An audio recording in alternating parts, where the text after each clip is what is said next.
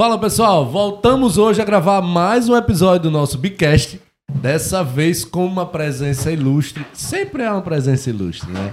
Dessa vez com Lígia Souza, psicóloga. Eu passo já a bio dela aqui para vocês.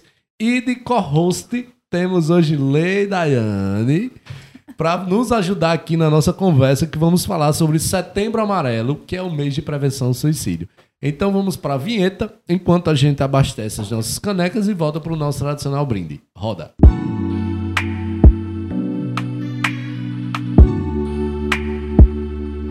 Voltamos então agora com as nossas canecas devidamente. Você estava tomando antes? De... Né? Já estava empolgada, empolgada, bebendo antes de brindar. Alô, Bruno.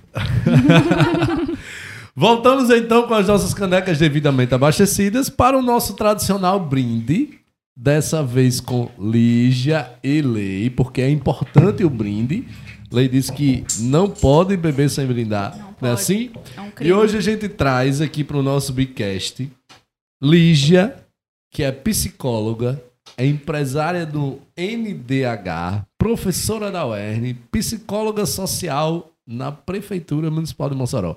Lígia, muito obrigado pelo, pelo aceite do convite, muito obrigado por poder compartilhar o seu tempo com a gente, trazer aqui com certeza um assunto que é muito interessante, que é muito curioso, que todo mundo tem muita curiosidade e você poder compartilhar o seu tempo e trazer esse, esse conteúdo aqui para todas essas pessoas que, que nos assistem aqui, que nos acompanham dentro do Bicast. Bicast é um podcast Bidelivery, né? E a gente é, denominou aqui de Bicast. E então é sempre uma satisfação imensa para a gente poder compartilhar os mais diversos assuntos com toda essa galera que nos acompanha. Sim, para mim é um prazer, Thales, estar aqui. Agradeço o convite de Daiane. Agradeço também pela iniciativa de vocês abrirem espaço para falar de saúde mental. É um desafio trazer para as políticas públicas, de uma forma geral, e ganhar espaço também na iniciativa privada, com esse tipo de, de modernização né, de podcast que a gente sabe que alcança tantas pessoas. Sim. Então eu também agradeço o espaço. Massa. Eu tenho uma primeira pergunta para você.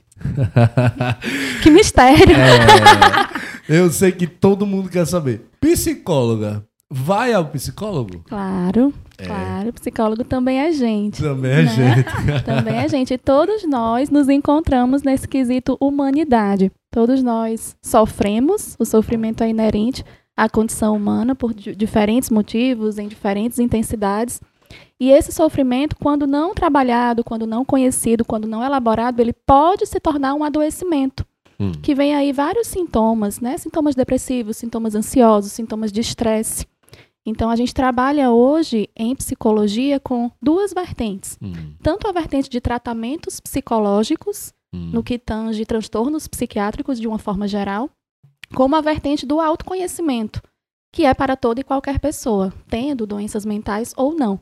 E nós, obviamente, nos incluímos né, no quesito humanidade. Tanto psicólogos podem adoecer, como também demandam autoconhecimento, principalmente pela carga de, de escuta que nós temos. Né? Nós É, eu- eu lidamos fico com muitas coisas. Eu fico imaginando assim que tem que ter muito equilíbrio na absor- absorção do que você passa no dia a dia, porque assim, normalmente é, as pessoas vão ao psicólogo e vão tratar de assuntos delicados da Isso. sua vida. Isso. E aí você tem que ter um equilíbrio muito bom para você absorver algumas coisas e outras realmente não absorver de jeito nenhum.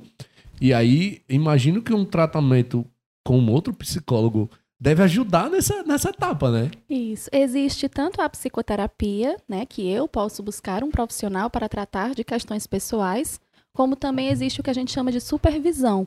Hum. Quando eu me deparo com um caso um pouco mais desafiador, eu posso recorrer a um profissional mais experiente para tentar manejar aquele caso da melhor forma De um paciente. de um paciente. Ah, que legal, eu não Isso. sabia disso. Isso, aí. a exemplo de, de transtornos psiquiátricos de uma forma geral, né? Quando nós nos vemos ali, como o nosso trabalho é pautado em sigilo, Hum. a gente não pode trocar ideia com qualquer pessoa, obviamente. Nosso trabalho é sigiloso.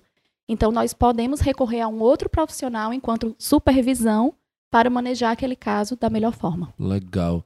A gente poderia dizer que ser psicólogo é uma missão? Eu acho que ser uma pessoa, né, tentando fazer aí uma, uma, uma missão do bem, um, ser um instrumento do bem, né, independente de onde, de onde estejamos, do que estejamos fazendo, é uma missão. Né? Acho que ser professora, eu estou na sala de aula, é uma Sim. missão, trabalhar com educação. E trabalhar também com pessoas em sofrimento não é para qualquer um. Né? Demanda muito estudo, demanda muito autoconhecimento. Eu preciso estar bem para que o outro me chegue e eu consiga deixar a minha contribuição. Eu poderia te dizer que é um dom? Olha, dom é, é ciência. É, né? É é ciência. ciência. É claro que nós podemos trabalhar habilida- habilidades que têm a ver com a- essa missão, psicólogo, vamos dizer assim. Hum, A habilidade da empatia, a habilidade da escuta, a sensibilidade. Então, são habilidades pessoais que podem ser estudadas e aprendidas por qualquer pessoa. por qualquer Assim, pessoa. você deseja e você se proponha. Mas é Entendi. ciência. Antes de ser dom, é ciência. Entendi. Eu tô perguntando assim, tô fazendo essas perguntas bem provocativas, porque assim, eu sou músico, né? Eu, Uhum. eu toco violão, toco teclado, toco alguns instrumentos musicais. E assim, é, eu sei que a música, ela tem, ela é totalmente possível qualquer Sim. pessoa de aprender, é, enfim, é, vai lá, vai aprender as notas musicais, vai aprender os ritmos, melodias e etc. Mas além disso, é, tem uma questão de dom musical Sim. também, né? Sim. Por exemplo, eu quando eu tocava teclado, mas eu queria aprender a tocar violão.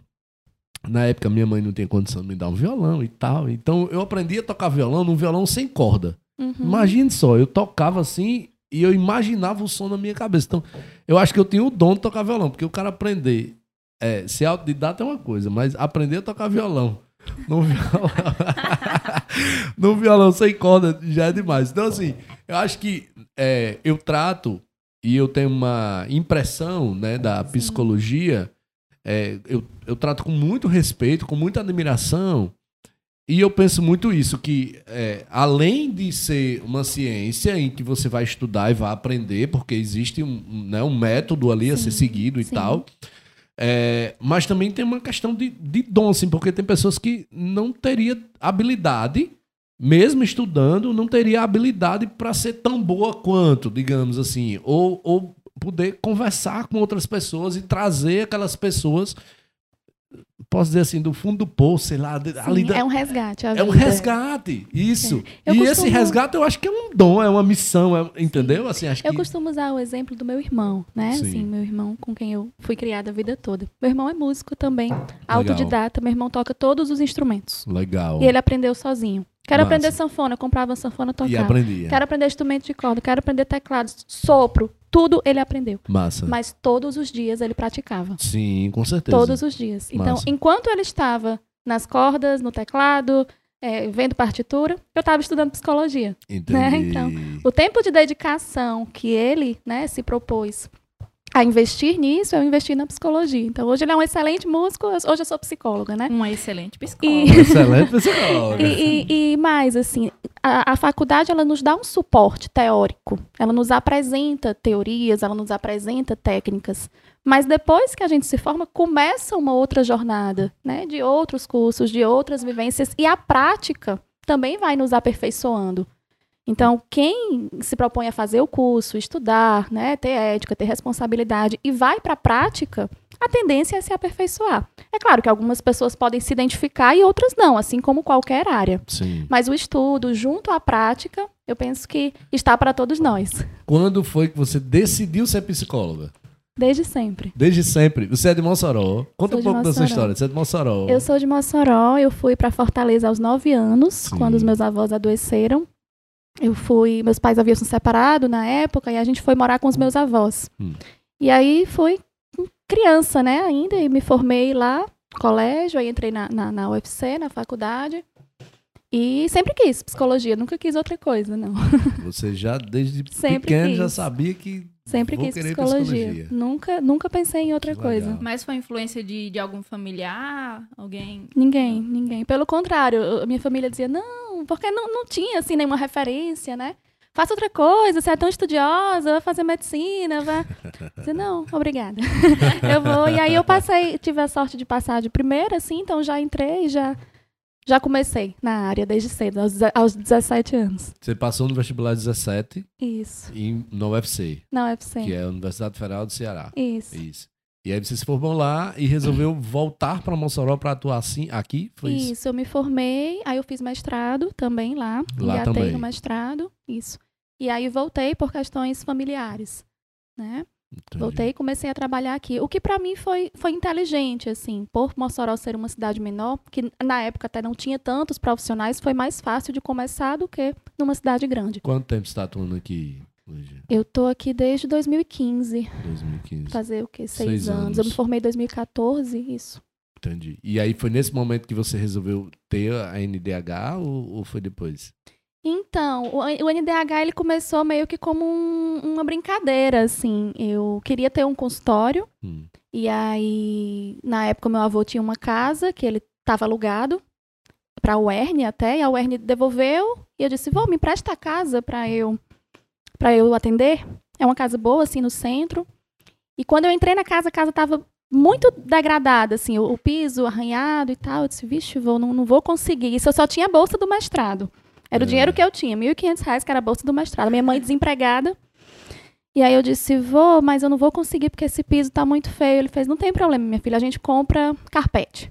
Ele foi no Entendi. centro comigo, comprou o carpete mandou botar. Ele fez, o que, que você precisa? Eu disse, eu preciso de dois sofás. Aí ele disse, pois vamos aqui na casa de praia pegar. A gente tem uma casa de praia aqui no Peixe Gordo, pertinho de Sei, Tibau. sei, A gente foi lá, pegou os dois sofás. O que, que você precisa? Eu disse, nada. Só preciso disso. E aí eu comecei casa, uma casa Um, um carpete e dois e sofás. dois sofás. Eu não tinha Massa. nem ar-condicionado. Eu abria a janela e atendia. E a minha mãe ficava assim comigo à frente. Né? Meio que recepcionando Isso. e tal. Massa. Isso. E aí eu disse, como é que eu vou conseguir cliente? Que eu tava vindo de Fortaleza. É. Como é que eu vou conseguir cliente? Aí eu comecei a pedir para dar palestra. Disse, eu chegava em qualquer canto, eu chegava aqui e dizia, deixa eu dar uma palestra aqui. Massa. Sobre o quê? Sobre qualquer coisa. Massa. O que você quisesse, eu falava. Eu falava de depressão, eu falava de infância, eu falava de felicidade, eu falava de escola. eu, dei eu só não dei palestra, no- com o perdão da palavra, eu só não dei palestra em cabaré. De resto, eu dei palestra em igreja, eu dei, dei palestra em escola, eu dei palestra em UBS, eu dei palestra em, em tudo que você imaginar, em condomínio, festa de criança. Eu Você dava palestra e distribuía os panfletos. Dava palestra e distribuía os panfletos. E foi assim que foi chegando, né? Comecei sozinha. Hoje nós somos mais de 40, somos 25 psicólogos na Massa. equipe. Fui, che foram O que, chegando. que significa NDH? Núcleo de Desenvolvimento Humano. Ah, e aí você denominou a clínica também com, já com o próprio core do negócio, né? Isso. Aí tem, tem outros profissionais, tem psicólogos. A psicologia é o forte porque foi o que eu mais investi, o que eu mais divulguei. Sei. Mas hoje tem nutricionista, tem fonoaudiólogo, terapia ocupacional, psicopedagogia. Eu fui Expandindo. expandindo para outros Isso foi profissionais. em qual ano? Você Isso começou foi lá com os 2015, dois sofás. Novembro de 2015. Novembro de 2015. 23 de novembro de 2015 eu abri. Massa. Eu e minha mãe. É, Eu com a bolsa de mestrado e ela desempregada. Entendi.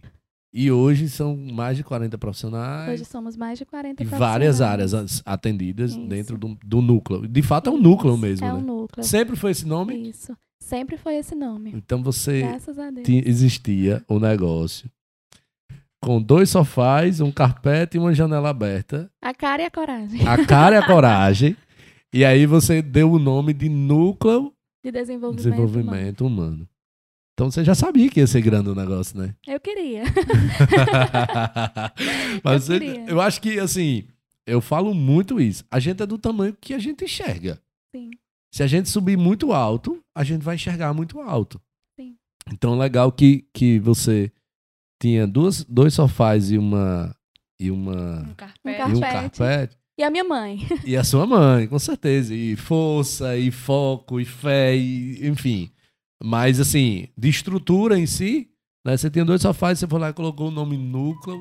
Ou seja, núcleo não é só uma Sim. única coisa, ou seja, desenvolvimento pessoal como um todo.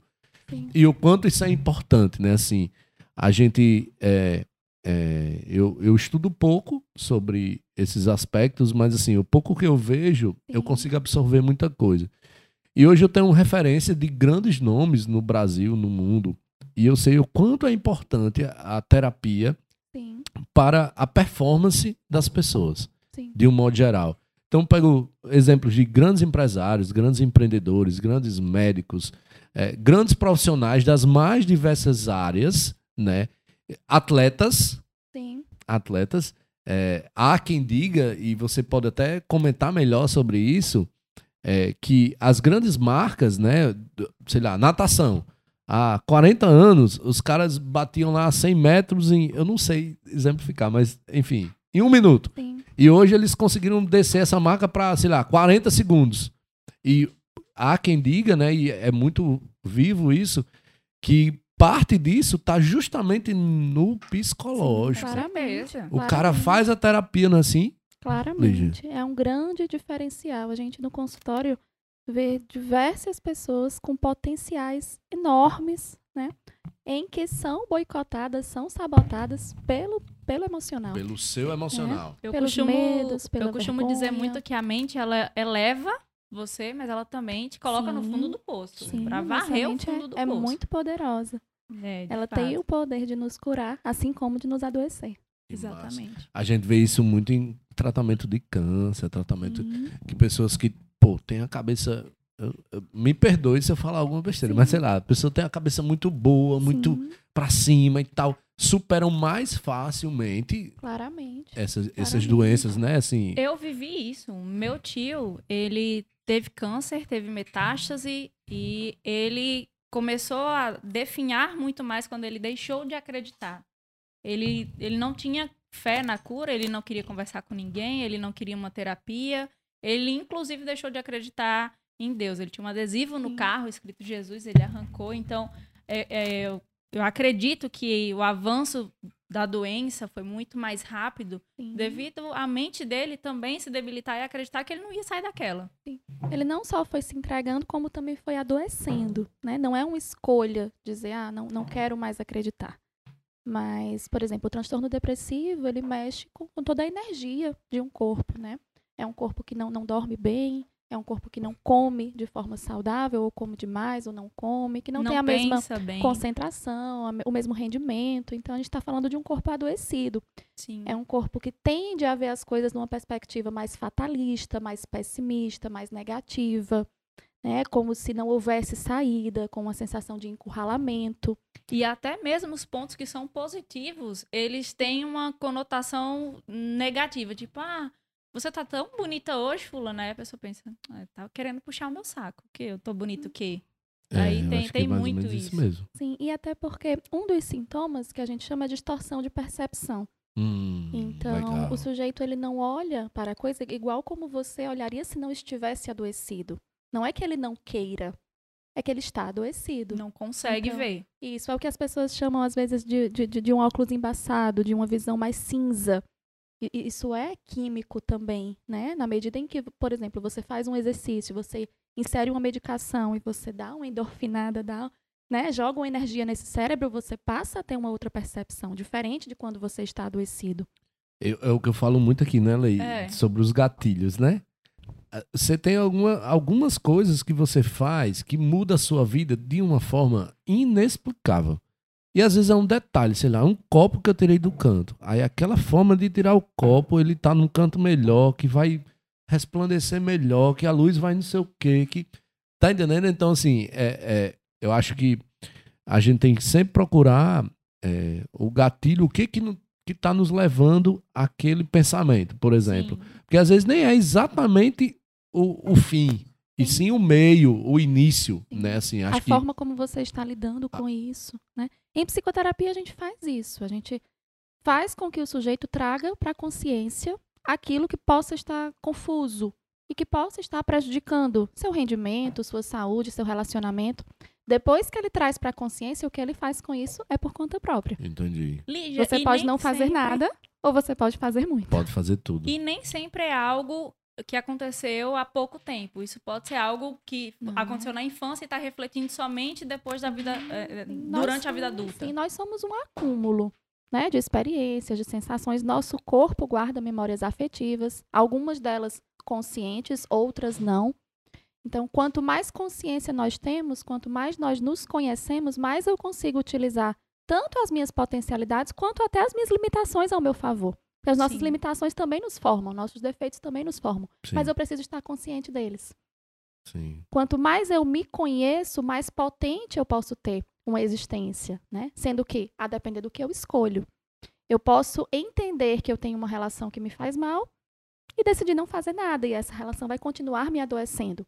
Mas, Sim. na medida em que eu tomo consciência, eu tenho uma responsabilidade frente àquilo. Então, o papel da terapia é trazer a consciência. O que o sujeito decide com isso é por conta própria. E Entendi. não escolher também é uma escolha. Também. Né? A, Claramente. a partir do momento que você toma consciência de uma situação e escolhe não fazer nada, você também está escolhendo. Também. Né? A gente trabalha muito isso com relação a traumas e, e episódios do passado, vamos dizer assim. Às vezes a gente tem algum- alguns buracos negros que acaba jogando, ah, eu sou assim porque quando eu era criança, porque meu pai me batia, porque na minha infância. Tá, tudo bem, eu compreendo, existe um, um processo de acolhimento, de cuidado, eu compreendo que isso fez parte da sua história, que isso faz parte dos seus sofrimentos.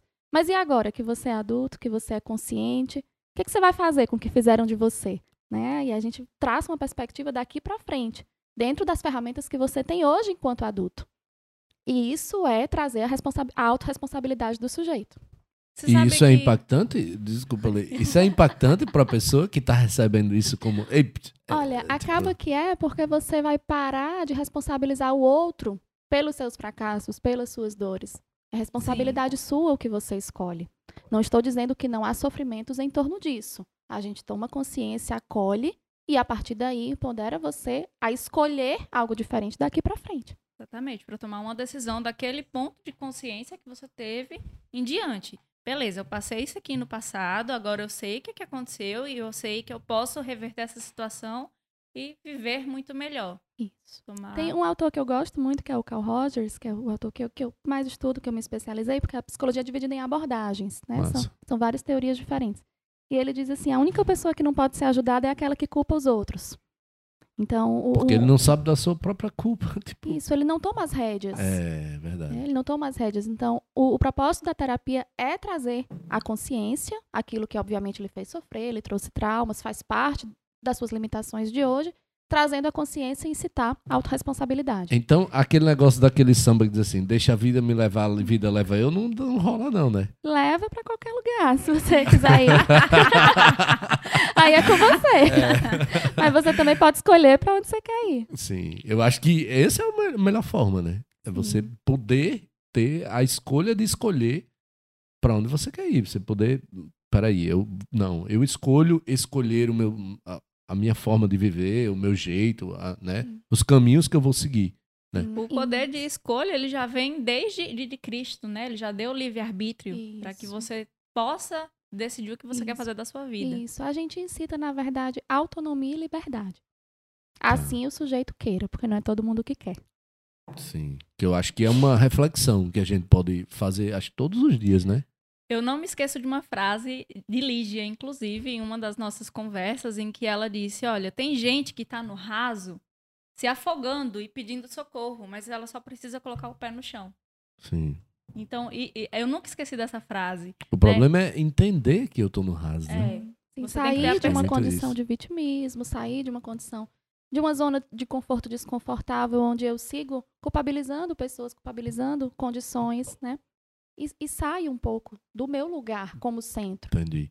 A, a, a- eu imagino que existe um desafio para você enquanto psicóloga e, e, assim, é porque ainda tem muito mito assim que a galera diz, ó, é, ir pro psicólogo é coisa de doido e não sei o quê. Só que assim, é, eu propago demais isso com quem eu converso e é o que eu vejo demais pelo que isso tá mudando, assim. Eu acho que ainda é um- um desafio, Sim. mas eu acho que tá mudando. O contrário. Hoje, as grandes pessoas, as grandes personalidades, elas fazem terapia. E não os loucos, digamos assim, os doidos, sei lá, o pessoal.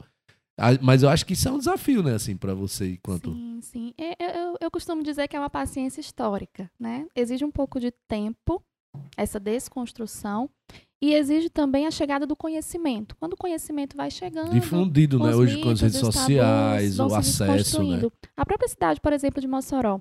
Hoje tem cinco cursos de psicologia em Mossoró. Então são mais pessoas estudando, são mais pessoas divulgando a área, chegando em casa e falando o que estão estudando e buscando terapia, dizendo: mãe, isso aqui pode ser uma depressão, mãe, isso aqui pode ser uma ansiedade, porque antes as pessoas adoeciam e, e não sabiam que aquilo era passível de um tratamento Hum. sim. e não sabiam que, que poderiam ter ajuda, né? Tem pessoas que, que vivem com, com, com transtornos mentais, como transtorno obsessivo compulsivo, um toque, ou com crises de pânico, com ansiedade generalizada, e acha que é assim mesmo.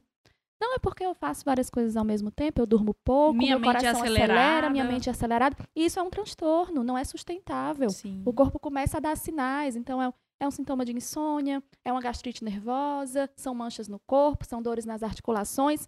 E É- não é assim mesmo, é- seu corpo está doente. É comer demais ou comer de menos. Isso, as né? compulsões por comida, por álcool, por compras, por sexo, por vida fitness, por coisas até socialmente aceitas, que a gente não entende que o sujeito está tão adoecido quanto, só muda o objeto de projeção.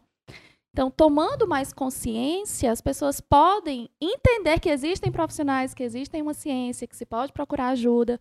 Então, eu, eu confio muito assim no, no, no poder da ciência e quando o conhecimento chega, os mitos e os tabus se desconstroem. O procurar ajuda é o passo mais difícil? Você aceitar agora, peraí, eu preciso de ajuda. Eu estou doente. Eu estou doente. É, um, é o passo mais difícil? Olha, eu acho que a gente não pode procurar ajuda só quando está doente. Né? A Eu não- concordo, não assim, pode ir ao eu dentista acho só quando os demais. dentes estão caindo. Sim. Inclusive, preventivo, eu- eu inclusive, por, sou por uma questão a- de performance mesmo, né? Claro, Eu sou a defensora de que todos deveriam fazer terapia. Porque Acho se a também. gente pega a roda da vida, né? Divide ela lá em espiritual, é, intelectual, familiar, religioso, etc. Tem algum ponto que precisa de um ajuste, de uma conversa, e que essa conversa não, não, ela não vai fluir tão bem com um amigo do que fluirá com um profissional. Sim. O amigo ele tem a opinião viciada, porque ele te conhece, porque ele tem umas vivências, e um profissional não, ele tem uma visão muito mais ampla. Então eu sou defensora de que todos precisam fazer terapia. É, quem quer ter alta performance não, não tem jeito. É, é, na verdade, eu nem sou tão, tão, tão radical, assim. Eu acho que todo mundo demanda autoconhecimento. Sim. E existem diferentes formas de você buscar autoconhecimento. No que tange a adoecimento, sim. Né? A, a, a receita, vamos dizer assim, é, é buscar avaliação psicológica, é buscar avaliação psiquiátrica quando demanda medicação, no que tange adoecimento. Sim. Né? Um transtorno bipolar, um, transtorno de esquizofrenia, um transtorno depressivo maior, sim. Psicologia e psiquiatria. No que tange autoconhecimento, você pode buscar infinitas formas de buscar autoconhecimento. Tem pessoas que se dão bem no formato da psicoterapia, que gostam, né, que faz sentido e de fato funciona para muitas pessoas. Tem pessoas que não.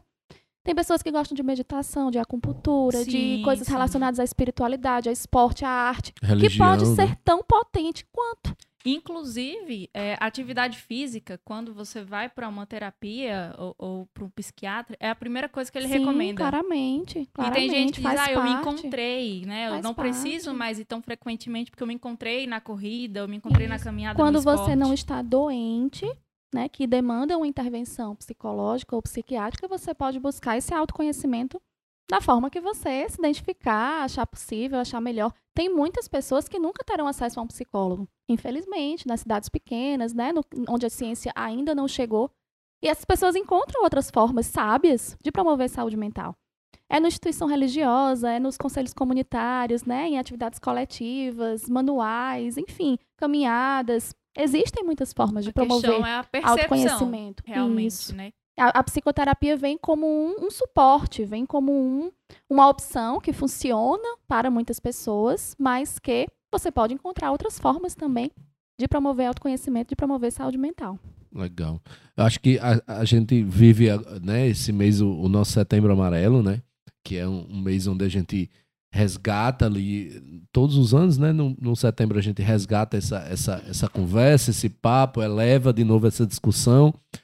E principalmente é, relacionado ali à prevenção ao suicídio, que é algo que a gente trata, é, é, de certa forma, até com bastante cuidado, né? Muitas Sim. pessoas e tal.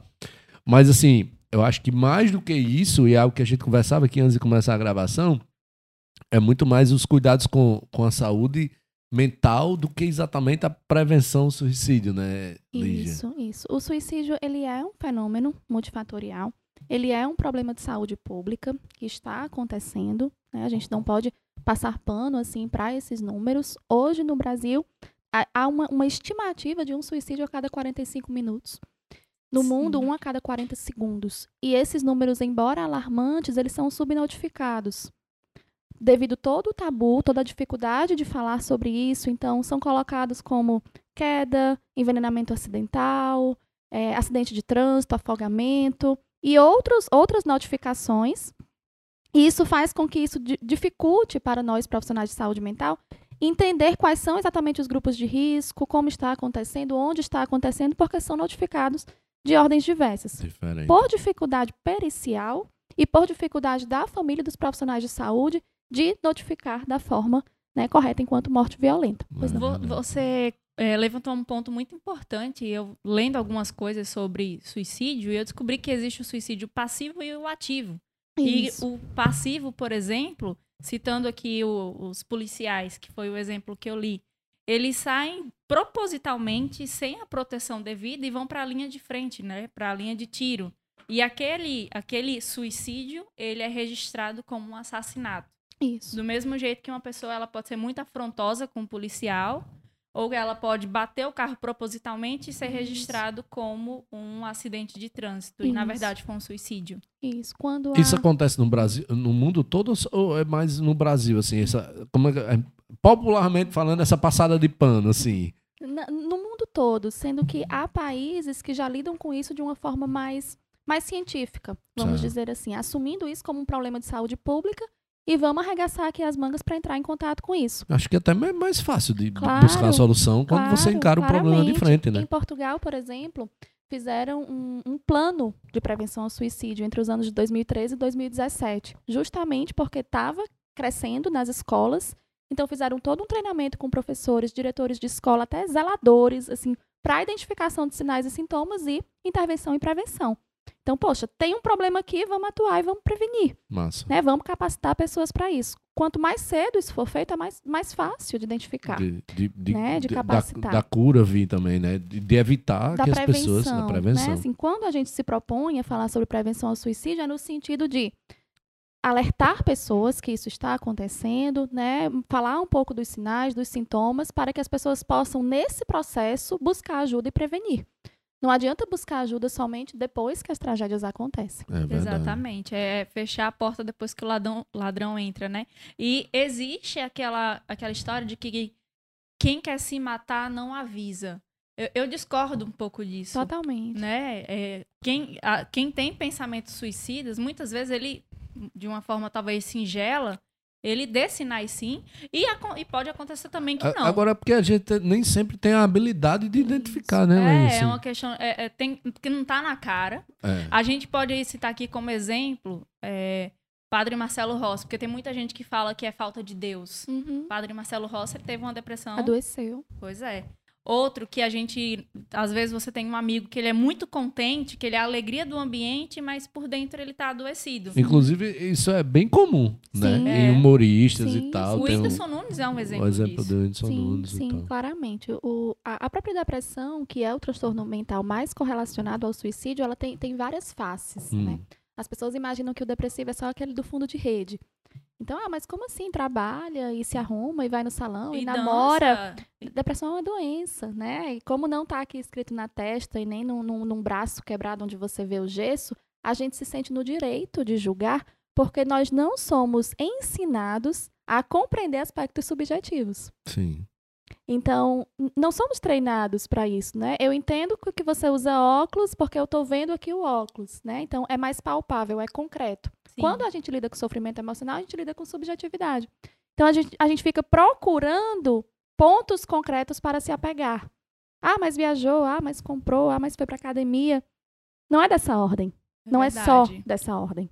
Como é que eu, como pessoa, identifico, Mero mortal. mero mortal, identifico se eu estou triste ou se eu estou com depressão? Ou não tem essa correlação, assim, tipo...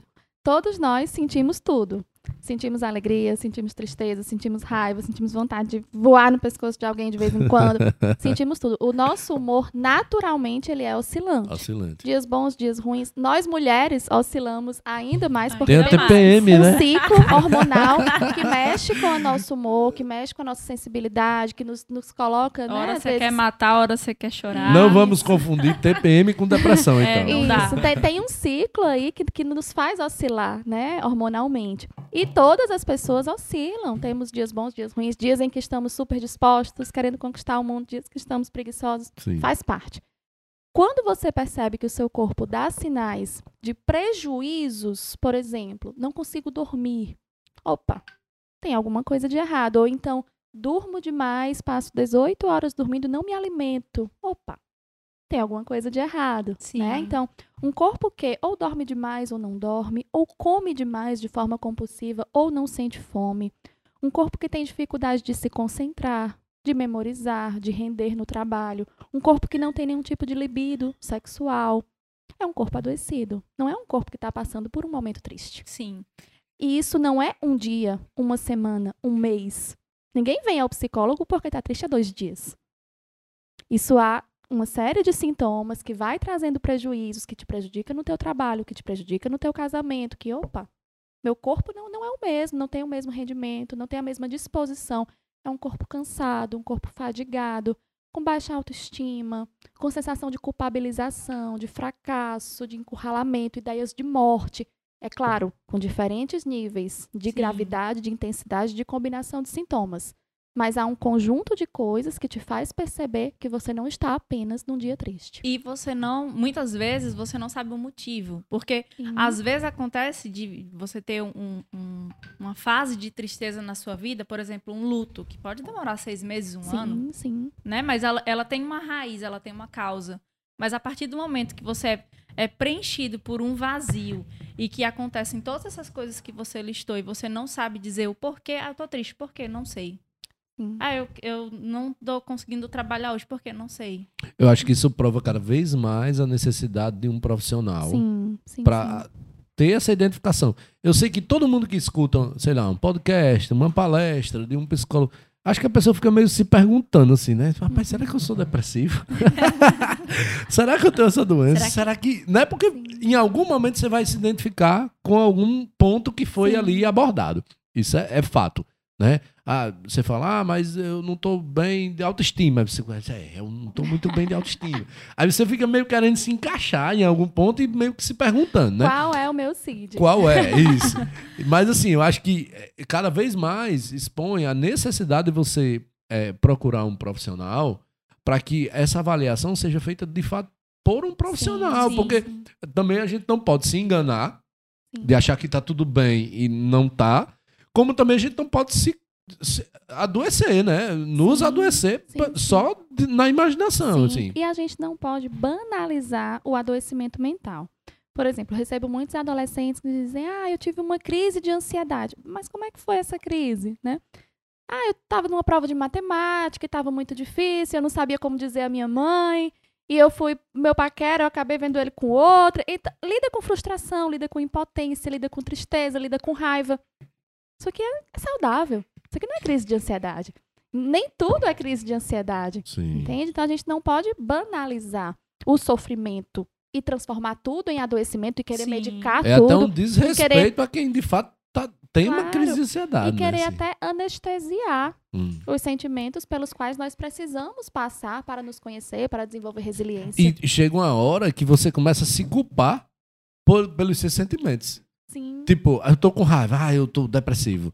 Eu tô chateado, eu tô depressivo. Eu tô decepcionado, eu tô triste. Eu tô depre... Tipo, você começa né, a se culpar achando que os sentimentos que são normais do, do ser humano é uma depressão. Então, peraí, eu não posso sentir raiva porque se eu sentir, eu vou estar depressivo.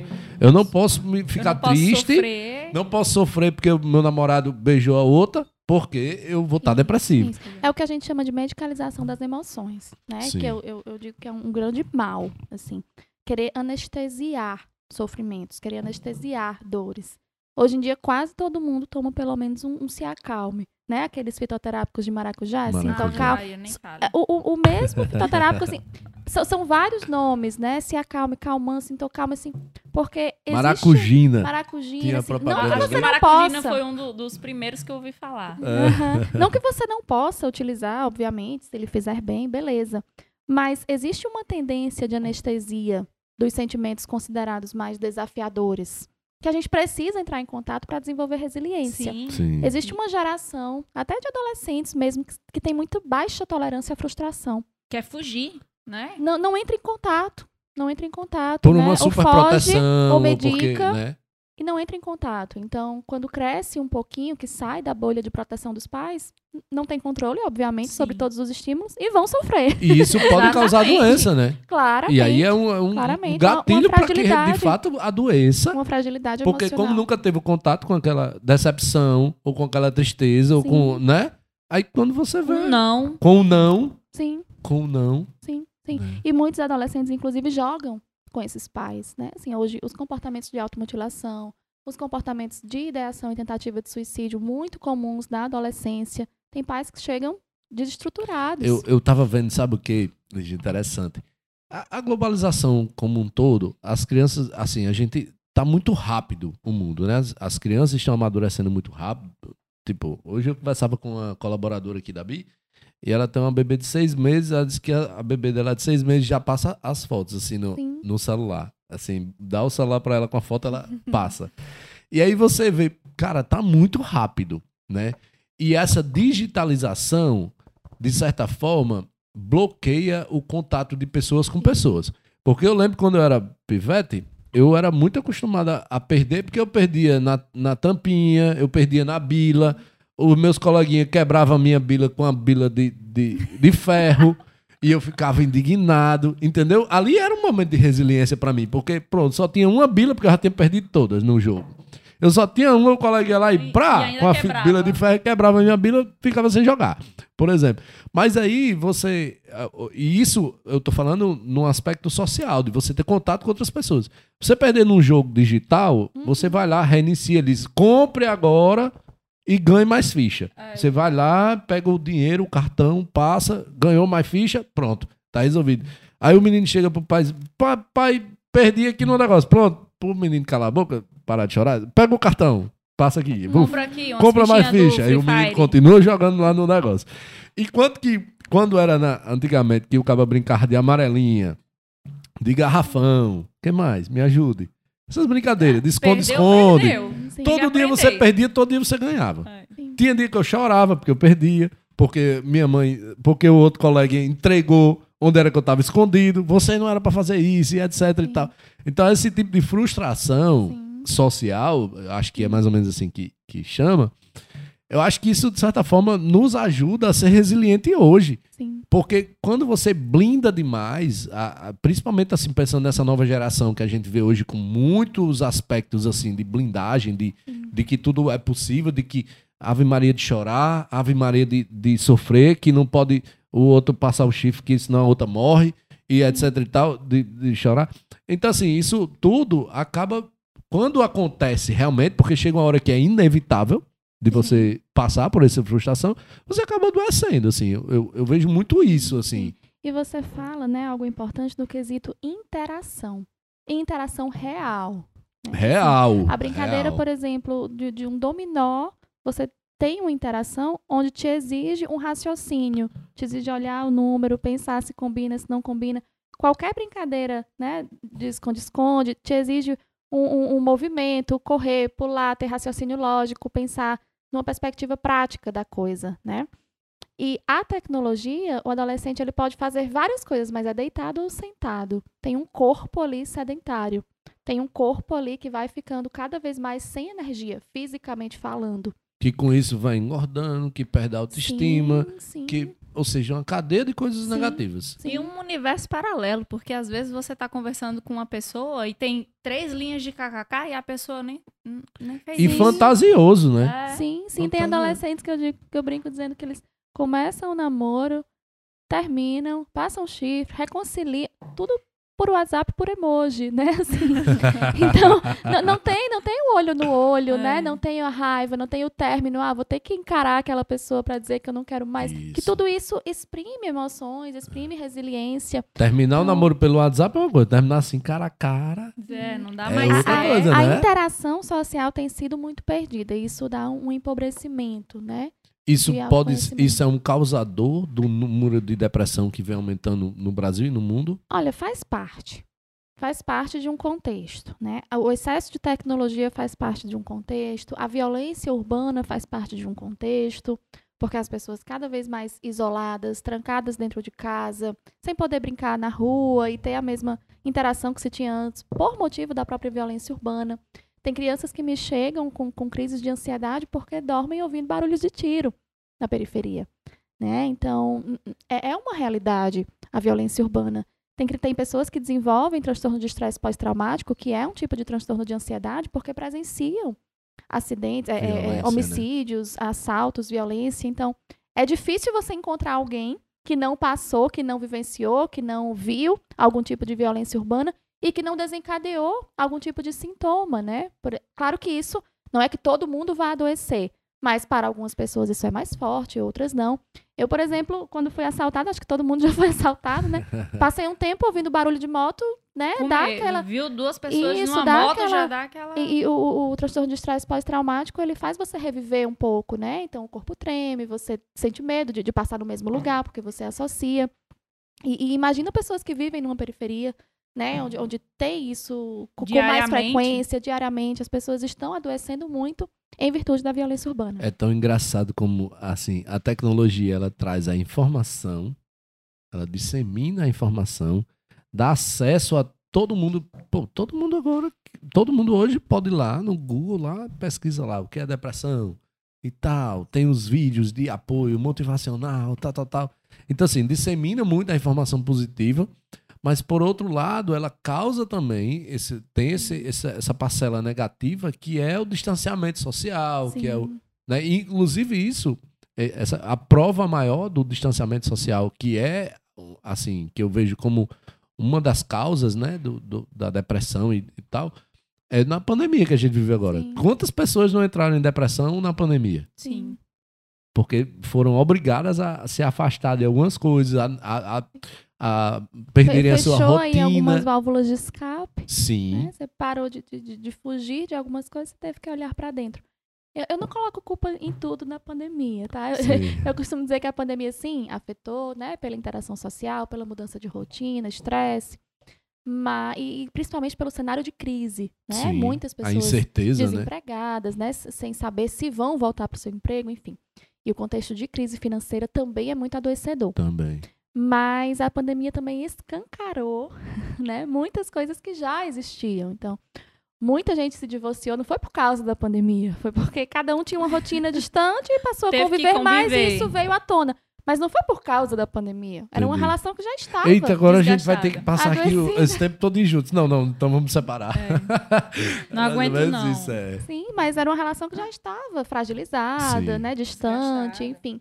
Então, nem tudo a gente pode culpabilizar o contexto. É verdade, é Você verdade. sabe que a sua fala, Thales, me lembrou de um, um- uns jogos um tempo atrás que ficaram muito famosos na mídia, voltados para crianças, né, e, e- e adolescentes que eram que eles se mutilassem, né? Uhum. Tinha Ah, fases. Baleia azul. É, Baleia azul, exatamente. isso. Você tinha fases, né? Você cumpria a primeira fase, você tinha que fazer um corte, a segunda fase você fazia dois cortes, até que a para você ganhar o jogo você se suicidava. E Isso. depois de um tempo teve outra que era uma boneca do olho Boneca Momo. pronto. Tiveram essas Cara, duas é situações que eu absurdo, lembro. né? Isso, isso. Eu e, lembro e- dessas- e essas foram as que vieram à mídia, né? As que vieram assim à tona, foram desarticuladas, quadrilhas, etc. Mas tem muitas outras iniciativas de incentivo à autodestruição. Existem diversos sites, eu fiz a minha, minha pesquisa de mestrado sobre prevenção ao suicídio entre jovens, né? E eu denunciei mais de 20 sites que faziam apologia ao suicídio infantil. Então era coisas assim de, de boneca da Hello Kitty ensinando como se enforcar. Era uma coisa absurda, venda de kit suicida, assim. E a gente não tem noção que existe um existe, Não, é mercado. muito popularizado esse tipo Sim. de notícia, né? Você Sim. não vê muito sobre suicídio infantil. Sim. Você vê muito mais na fase adulta, Adolescente. adolescente, né? Do que o infantil. Eu, eu, na verdade, fora esses dois exemplos que eu citei dos jogos, eu não me recordo de nenhuma notícia sobre suicídio infantil. Sim. Talvez por eu não ter buscado. Mas não é ter me porque também tem assim um, um detalhe na imprensa é, que eles evitam pro- é, publicar, propagar algo Sim. de suicídio porque motiva outras pessoas a suicidarem. Então o pessoal, é, a mídia, de um geral, isso é, não sei se é uma lei ou é um, um- um costume, eu não sei. Mas costumeiramente a mídia ela evita é, é, é, é, propagar notícias de suicídio porque é- é, acaba motivando outras pessoas que estão com pensamento ali a, a irem lá e Isso Eu queria até saber Uhum. sua opinião sobre isso, Lídia. Você acha que falar sobre esse assunto motiva ou é algo que conscientiza e faz com que a pessoa pare e pense: não, cara, não é isso que eu quero, não- eu quero viver. Qual a sua opinião sobre isso? Então, existiu um estudo relacionado a um livro, né, na, na- no, no- no século XVII, que foi o, o- o efeito Heather, que a gente chama hoje o efeito Heather, que era Os Sofrimentos do Jovem Heather, o nome do livro. Onde foi um romance, né, onde o protagonista relatava uma cena de suicídio relacionada a um romance. Ele tinha um amor não correspondido e aí ele comete suicídio e ele descreve exatamente a cena. Sentado numa escrivaninha com a roupa tal, com o livro na mão, assim, descreve exatamente a cena. E depois disso, muitas mortes por suicídio foram, foram ocorreram na Alemanha na época da mesma forma. Entendi. As pessoas sentadas na escrivaninha com o livro na mão, assim, seguindo, né, um, um, um Como padrão. se fosse um roteiro ali, né? Isso, Uma então, receita de bolo. isso, então e- existiu desde então essa questão do, do que a gente chama de efeito de contágio, que é uma verdade. Sendo que a gente não indica que se fale sobre suicídio numa perspectiva, é, obviamente, gloriosa, incentivadora, corajosa. A gente não indica que se romantize. Teve até uma série que falava sobre isso, os 13 porquês, que foram, foi muito criticada porque havia uma romantização. Havia uma música de fundo e um amor não correspondido. Então, eu, eu assisti, a acho forma- que do- algum- dois episódios dessa série. A forma a como série? lidava o- É os Os 13 Três porquês, Porquês. que é uma Ah. série adolescente. A forma co- não é porque falou sobre suicídio, é porque romantizou Uhum. o suicídio, né? Assim, ensinava exatamente como fazer, ensinava ela comprando as lâminas, como cortava. Então, óbvio que a gente não indica que se indique que, que se anuncie o método, a forma como foi feito, né? Porque senão, de fato, se você pega alguém vulnerável, isso pode ter um efeito destrutivo. Mas isso não implica que, que a mídia não deve dizer que foi um suicídio, né? Obviamente sem expor, sem expor a família, sem expor o sujeito e sem explicar os métodos. Mas a gente precisa falar sobre isso para ter noção dos dados, para ter noção dos grupos de risco, para ter noção de como as pessoas estão fazendo isso, Como ajudar. como ajudar, como prevenir. Então, o, o- o nosso, a nossa sugestão, né, enquanto profissional de saúde mental, é podemos e devemos falar sobre, numa perspectiva de educar, de prevenir, e não de, obviamente, glorificar, tratar como uma coisa né, corajosa, romantizada, que é o que muitas vezes acontece. Sim. É, eu fico pensando, como que a gente tem que estabelecer. Eu peguei aqui nos dados que desde 2013, 2015 que a gente tem um setembro amarelo, né? 2000 Isso começou em 2015, 2015 aqui né? no Brasil, mas já- existe em outros países. Pois é, como que a gente precisa de um mês de prevenção a, tipo, a destruição da vida, da sua própria vida, A cara? dádiva, o presente que Isso. é. Né? viver. Como é que você precisa de um mês de, pra prevenir, pra falar sobre prevenção, você tirar a sua própria vida, um negócio que é o mais surreal que pode existir, que é, na verdade, algo que milhões de pessoas lutam todos os dias para viverem.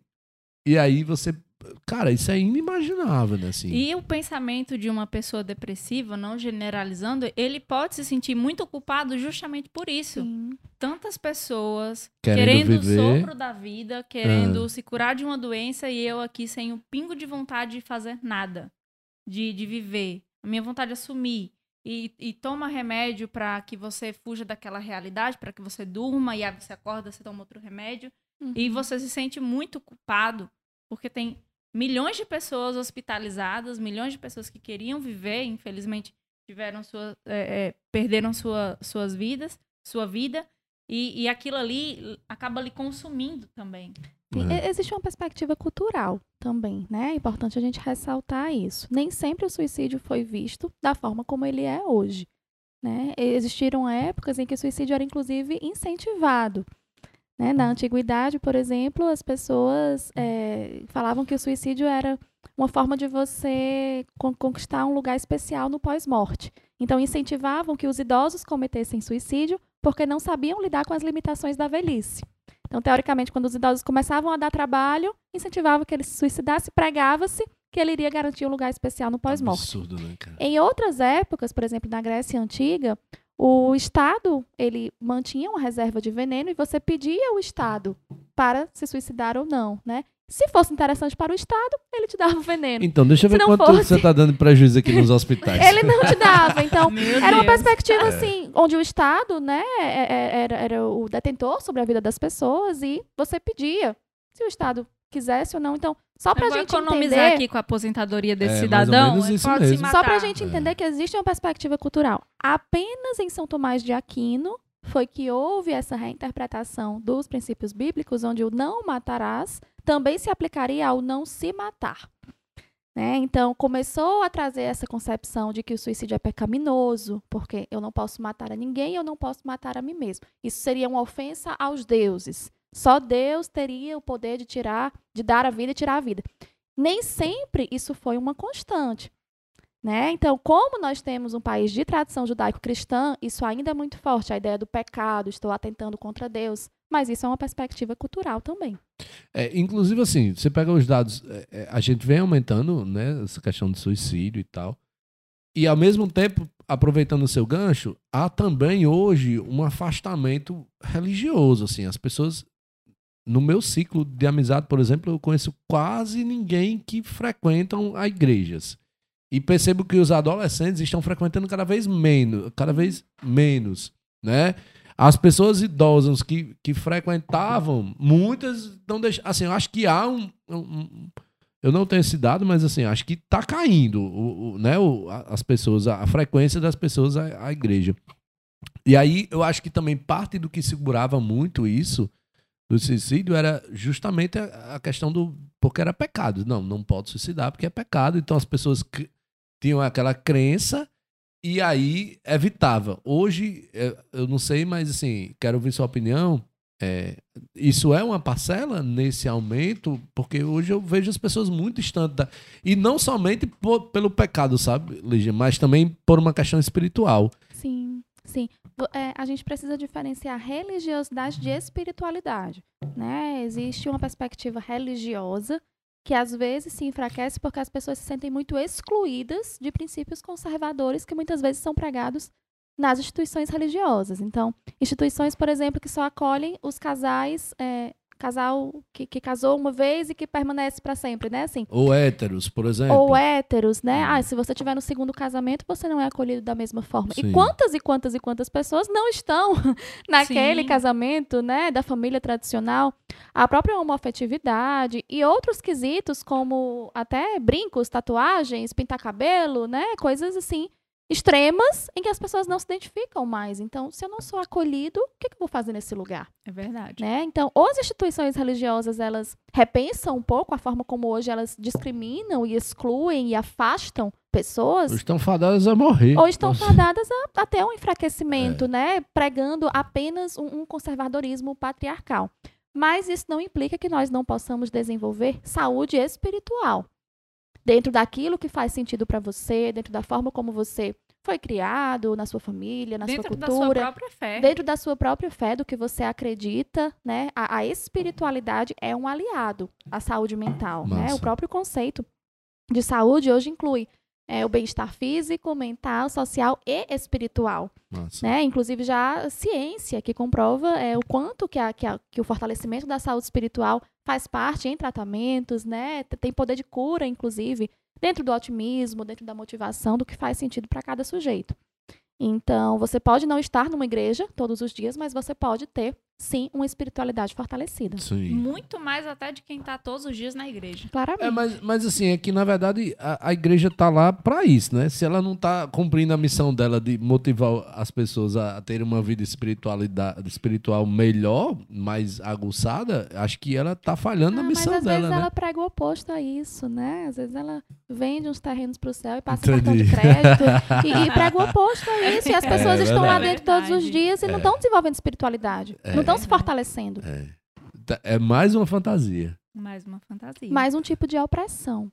E mais um tipo de contexto que incita culpabilização. Você já pegou no seu consultório pessoas assim que. Então, é que eu doei a minha vida, todos os terrenos, as casas, tudo. Graças Vocês a podem Deus, falar não. essas coisas aqui? Graças a Deus, não. Lígia, dentro do, do, seu consultório, como é assim, na prática? Como é, eu sei que tem vários tipos de tratamento, tem vários tipos de profissionais. Ela tá rindo. como é que você. Assim. Tô pensando como é que eu vou resumir a quantidade de coisa que eu escuto em uma resposta. como é que você identifica qual tratamento aquela pessoa vai precisar. Existe essa identificação? Como é assim? Eu sei que tem muita gente que está assim, vai nos escutando e vai entendendo. Então, mas eu vou fazer terapia, eu vou fazer análise, eu vou fazer. O que que eu vou fazer? Eu, eu, eu posso chegar lá e dizer o que eu quero e ela vai identificar. Na prática, como é que funciona? A gente procura identificar onde é que o sujeito sofre. Esse é o meu objetivo. Onde é que você sofre? Onde está a dor? Onde está a sua dor? Tá. né? Você pode estar passando por um processo de divórcio e não haver um sofrimento ali, a sua demanda ser outra, de outra ordem. Tá. Então não sou eu quem tenho que dizer assim, olha, mas você está se divorciando, vamos falar sobre isso aqui. Vamos não. sofrer. É isso aqui que você tem que Não. sofrer. Onde é que você sofre? Né? Na medida em que você fala, antes de E se ela falar, disser que não sofre nada? qual o seu objetivo com a terapia? Entendi. É buscar alta performance em alguma Hum. coisa, tra traçar, tratar de, de um- uma fase desafiadora que você está passando, um processo de mudança? Massa. Qual que é o seu objetivo, né? Antes de falar pra mim, você fala pra você mesmo, você se escuta. E ao se escutar, você vai dando nome aos pensamentos, aos sentimentos. E ao entender e ao sentir que o ambiente da terapia é um ambiente sigiloso, nós temos uma tendência, quando você se identifica, obviamente, com um profissional, de baixar as suas defesas, porque nós temos muitas defesas. né? Eu estou aqui falando com você, eu não posso falar de qualquer jeito, eu não posso falar qualquer palavra, eu não posso usar qualquer expressão. Nós nos podamos a todo momento. E quando nós estamos em um ambiente protegido, nós tendemos a uh, baixar essas defesas e acessar uma fala cada vez mais livre, mais espontânea. Massa. Eu entrando em contato com isso, trazendo para minha consciência, opa, o que, que eu quero fazer a respeito? É essa perspectiva. Entendi. E, e, e essa, essa fase, assim, essa etapa, né, de você baixar ali as suas defesas, é, é algo fácil? Não, muito, muito, muito difícil. Quando as pessoas às vezes começam a, poxa, eu vou ter que falar de coisas feias, coisas entre aspas erradas, O coisas medo do que não são julgamento, né? socialmente bonitas, socialmente aceitas. Opa, eu vou ter que me encarar Entendi. aqui, E né? tem técnica que vocês utilizam para isso. Claro, claro. Na- É. No tempo do sujeito, né, no que ele se propõe a entrar em contato, nós vamos adentrando, aprofundando. É por isso que é um tratamento. Não pode ser uma Hum, sessão. Tem que ser um não. tratamento, porque todos os dias você vai abrindo uma nova situação, você vai, Isso, a né? gente vai abrindo caixinhas diferentes. e nós é. temos várias caixinhas. É, imagina. De família, de relacionamento, de passado, de presente, de. Enfim, futuros, sonhos, medos. Dentro da, da NDH, quais os, os tipos de tratamento que a gente teria lá, assim, pra gente ter uma noção? A psicologia hoje ela tem mais de 30 abordagens, né? Ah, Tô falando- de abordagem. Estou falando da psicologia em si. Tá? Existem outras, outras especialidades, mas Hum. na psicologia em si, eu procuro oferecer o máximo de abordagens possível. São técnicas, são teóricos diferentes, mas somos todos psicólogos. Certo. Então, por exemplo, a psicanálise, ela é um tipo de abordagem, né? Quando a gente fala, ah, vou fazer análise, você vai para um psicólogo clínico, onde ele utiliza a abordagem psicanalítica, que é a abordagem de, de Sigmund Freud, né, Jacques Lacan, que, que tem técnicas específicas, né, assim. E aí existem outras, a gente chama de quatro ondas. Cada, cada abordagem dessa vai estar direcionada a um tipo de doença ou a um tipo não, de não, não. dor? São só abordagens teóricas diferentes, que o profissional estuda autores diferentes. Entendi. Mas no caso, o paciente elas- ele nem Não, é, é ele- transparente para ele. Ele, ele não sabe. precisa nem saber. Se é um Entendi. psicólogo, é um psicólogo que está a- a- é, ali para tratar qualquer Se coisa. ele está utilizando a técnica de psicanálise ou de Isso, ou de terapia cognitivo-comportamental. É outra- Aí é entendi. com ele, a Legal. formação dele, a especialidade dele, tá? Legal. Você, ah, eu sou leigo, não importa, vá para um profissional que você tiver referência, que você confiar, que você recebeu uma boa indicação, não precisa saber o currículo da pessoa, Tá assim, bom, né? entendi. Então, existe a psicanálise, existe a terapia cognitivo-comportamental, existem as psicoterapias humanistas, existem as psicoterapias transpessoais, que são só abordagens teóricas diferentes. Então, lá a gente tem psicanálise, tem TCC, que é terapia cognitivo-comportamental, tem neuropsicologia, que é a parte de testagem, avaliação psicológica para TDAH, transtorno do espectro autista e outras, outros transtornos de desenvolvimento. Existem as psicoterapias humanistas, que é a abordagem centrada na pessoa, a abordagem com a qual eu trabalho. Gestalt terapia, existe a fenomenologia existencial, acho que é o que eu tenho hoje. E, e psicologia histórico-cultural, que é do Lev Vygotsky. E aí, dentro dessas abordagens, existem profissionais que trabalham só com crianças, existem profissionais que trabalham só com autistas, existem profissionais que trabalham só com a parte de avaliação psicológica para cirurgia bariátrica. Existem profissionais que trabalham com casais, né? Então a gente vai separando por especialidade. Qual a maior demanda hoje, assim? Ansiedade. Ansiedade.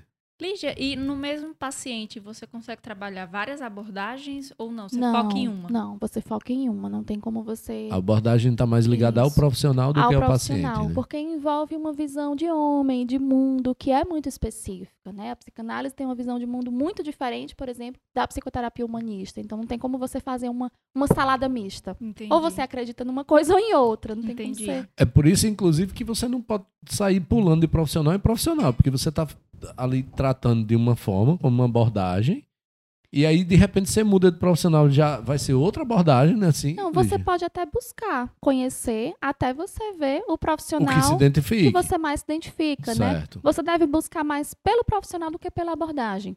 Porque se Entendi. você se identificar com o profissional, Não importa interessa. qual abordagem ele não está. interessa a teoria que ele está aplicando em você. Massa.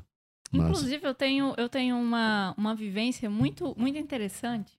Que antes de eu ter minhas conversas com Lígia, eu tentei fazer terapia por plano de saúde. Hum. E é o, o- a mesa do médico, tudo muito claro, e você lá longe.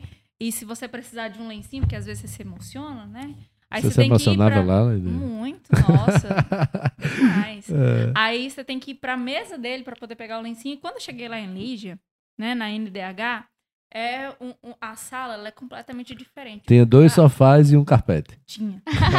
e além disso, a luz é aconchegante. Aquela Massa. luzinha assim. Uma luzinha ambiente. Uma luzinha ambiente. Aí você não tem aquele relógio na sua frente contando quantos minutos você tem pra falar, porque aquilo ali já dá um negócio, ah, mas eu tenho que falar rápido. Não tem isso lá. Entendi. O lencinho tá do seu lado. Aí eu fiquei, cara, esse é a maneira que eu preciso, que as pessoas precisam ser atendidas.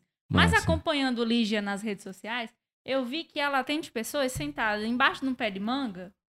E eu vi que não É é, que o local, é a pessoa. É como você se sente confortável. É a pessoa. Né? Tem pessoas que se sentem confortáveis dormir de cama e tem pessoas que se sentem confortáveis dormir de rede. É, Não é? Mas, mas é isso É, mesmo. Então eu, eu, fiquei, posso cara, me sentir é- confortável com pouca luz ou eu posso me sentir confortável com muita luz, assim. Não é, É, não é não. verdade? E nem sempre eu tenho esse ambiente, né? Por exemplo, eu trabalho na política pública, eu trabalho num CRAS, né? lá, lá no- no- na- nas barrocas. Então, eu não tenho aquele ambiente, mas nem por isso eu deixo de atender. Pois é, aí justamente vendo suas postagens que eu disse, cara, não tem nada a ver o ambiente, é a pessoa.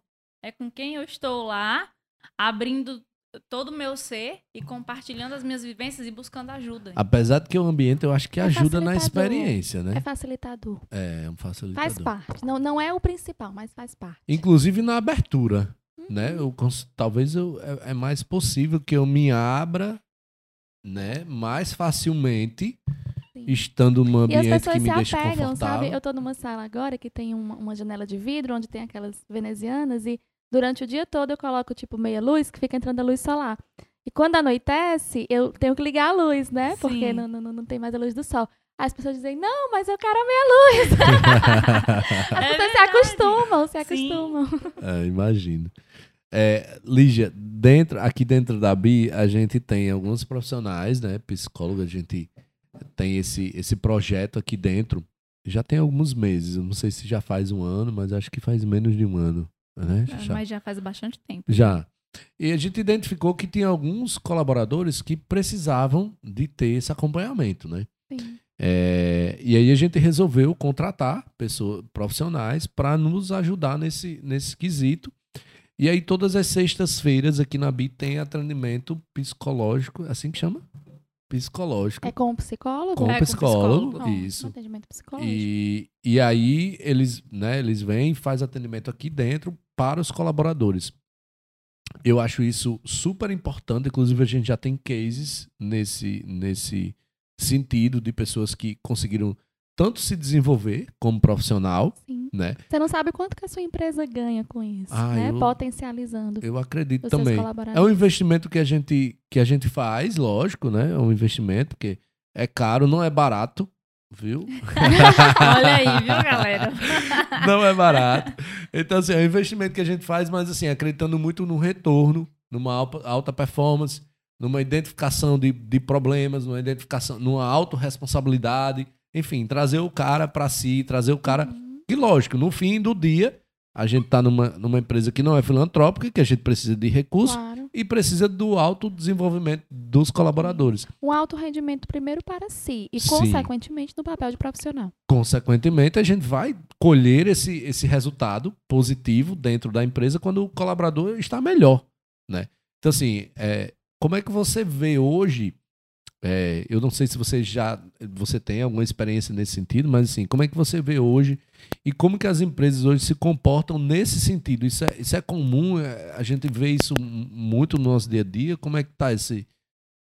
Olha, existem empresas que se preocupam sim, né, que têm o seu próprio setor de recursos humanos, é, mas é a minoria. São empresas apenas, ou aqui em Mossoró, por exemplo, eu venho de Fortaleza, eu trabalhava num RH, né, de, de uma empresa grande. Quando eu vim para cá, eu vi que devido a- ao contexto de empresas familiares, então os setores de RH são mais bem estruturados em empresas de grande porte. A grosso modo, existe muitas vezes uma tentativa de colocar o psicólogo um pouco como bombeiro.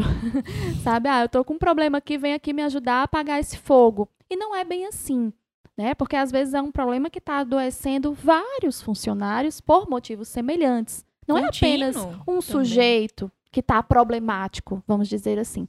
Então, eu acredito muito no trabalho com atletas, com funcionários, a longo prazo. Né? A gente não faz psicoterapia em uma palestra de motivação. Sim. A gente não faz psicoterapia chegando para um CEO e falando fórmulas de como ter um bom rendimento, assim. Não é dessa forma, né? Existe um trabalho de psicologia organizacional, inclusive é uma, uma área de atuação da psicologia, que não é psicologia clínica, Sim. é psicologia organizacional, onde, ele conver, onde o, o profissional conversa com os colaboradores, entende as demandas e as necessidades da empresa e traça um perfil e um projeto organizacional dentro da necessidade de cada empresa. E aí você pode tanto ter o profissional como um funcionário seu, como contratar um- em uma consultoria. Essa perspectiva de um psicólogo clínico atendendo funcionários, eu confesso que é bem nova para mim. Assim, geralmente é, busca-se um profissional para identificar conflitos, mediar conflitos e orientar, né, como sanar aí algumas dificuldades. Infelizmente, hoje, hoje existe muito uma tentativa de traçar respostas mais imediatistas, né? Então, eu tiro muita onda, assim, com os coaches, por exemplo, que Sim. vêm e fala das fórmulas da felicidade, fala faça assim, faça assado, como se fosse, né, um, um- Uma receita uma de receita bolo. de bolo para toda e qualquer empresa, para toda e qualquer pessoa. Inclusive, o coach ele tem um berço empresarial, onde se você contrata um coach para um funcionário seu, não é interessado, não é ele interessado no- nos sofrimentos do sujeito, é no que você quer render, né? Assim, então, as metas é da empresa, as metas não é do sujeito. Entendi. Muitas vezes nem faz sentido para o sujeito. Então, é completamente oposto ao que a gente prega na- na- na terapia. Verdade. Né? Então, ah, eu quero que você trabalhe vendas, eu quero trabalhar isso aqui. Beleza, mas não, venha romantizar o capitalismo, né? Dizer que você está preocupado com o sujeito. Que você não está, você está querendo Verdade. treinar habilidades ali para um fim específico, e beleza. Mas não romantize dizer que você está preocupado com saúde mental. É. Entende? Então, são coisas diferentes e objetivos diferentes. Quando você propõe é, um acompanhamento psicológico, eu penso que você libera o sujeito para entender quais são as suas demandas. Que pode ser uma demanda, inclusive, de sair da sua empresa, né? Assim, Sim. você libera inclusive, ele É para entender o que, que é bom para ele, se essa empresa está fazendo bem, se faz sentido para ele, se ele deseja treinar habilidades para permanecer ali, mas você coloca o sujeito como centro, Sim. entende? Você coloca o sujeito como É centro. uma responsabilidade Trouxe uma geladinha bem. pra você aqui, ó. é, é- é uma responsabilidade bem delicada, inclusive, do profissional. Porque, por um Mas lado, ela quem tá é ali. o foco, né? Quando É. eu trabalhava em RH, eu sou paga por quem? Eu sou paga por Sim, empresário. Isso. né? Isso. Mas ele me coloca para ouvir o sujeito. E o sujeito, às vezes, tem demandas que são opostas ao interesse do empresário. Apostas ao interesse. né? É. Então, de- depende, assim, a autonomia e o objetivo que você tem com o trabalho desse profissional. Entendi. Você ganha mais colocando o sujeito como centro. Porque se ele quiser se desenvolver, se isso fizer sentido para ele, ele vai ser muito mais potente. Se não fizer, será que é interessante ele estar ali? Sim. Para você e para ele, se ele estiver adoecendo, por exemplo? É, eu, eu, aqui a gente pensa muito assim. A, a ideia né, de trazer o profissional para dentro da empresa foi muito mais aliado a. a- a- quando a gente diz, ó, vá ao psicólogo, ou é interessante que você vá ao psicólogo, é, nem sempre ele vai. Sim, E aí, será que se a gente trouxer o profissional aqui para dentro da empresa, é mais fácil que ele né? Ele Assegurando o sigilo, Sim, né? Assegurando exatamente. tudo isso. É, inclusive aqui é feito dentro de um, de um estúdio, né? A gente Uhum. tem um estúdio lá na, na, na sede do, da Bia, que a gente tá no anexo. E lá na sede é estúdio com, com Proteção acústica. proteção acústica, Sim, não sim. sei o que, então não tem câmera e tal, então a pessoa pode ficar super à vontade. A gente preza muito por isso e deixa super independente, né, o profissional, e porque, até porque não é um profissional dentro do, do RH, é um agente que trata como people, é um, um setor de people, de pessoas, sim, cuidar de pessoas e não exatamente um, um recursos humanos assim. sim. Então, a gente deixou o profissional super independente, bem como o colaborador também super independente, para ele ir ou não, né? Uhum. Sim. Mas, assim, acho que tendo a abertura dentro da empresa, sei lá, vamos fazer aqui que a gente dá plano de saúde aqui pra galera também, mas, tipo, tem gente que mesmo com plano de saúde que Não cobre e tal, não vai. Aí, cara, tá aqui do lado, e aí chega um colega e diz assim: então, Lei, será que você não podia. Então, Vou marcar pra tá ali você. bem pertinho Sim, e tal. Eu fui, foi bom, Foi né? bom. Fez É, sentido pra mim. Sim. Então, assim, acho que a gente está muito mais ligado a essa questão de trazer para próximo do colaborador do que exatamente nos, nos preceitos né, da Be Delivery, porque eu, eu acredito que o, o, o rendimento do profissional ela está além do que a Be Delivery estabelece. Sim, claramente.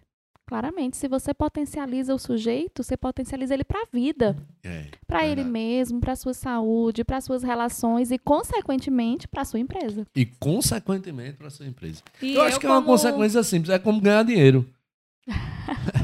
Você vai trabalhar, a sua consequência é o quê? Ganhar dinheiro. Não, não tem como. Então, se eu vou estar melhor da minha cabeça, consequentemente eu vou trabalhar melhor. Com certeza.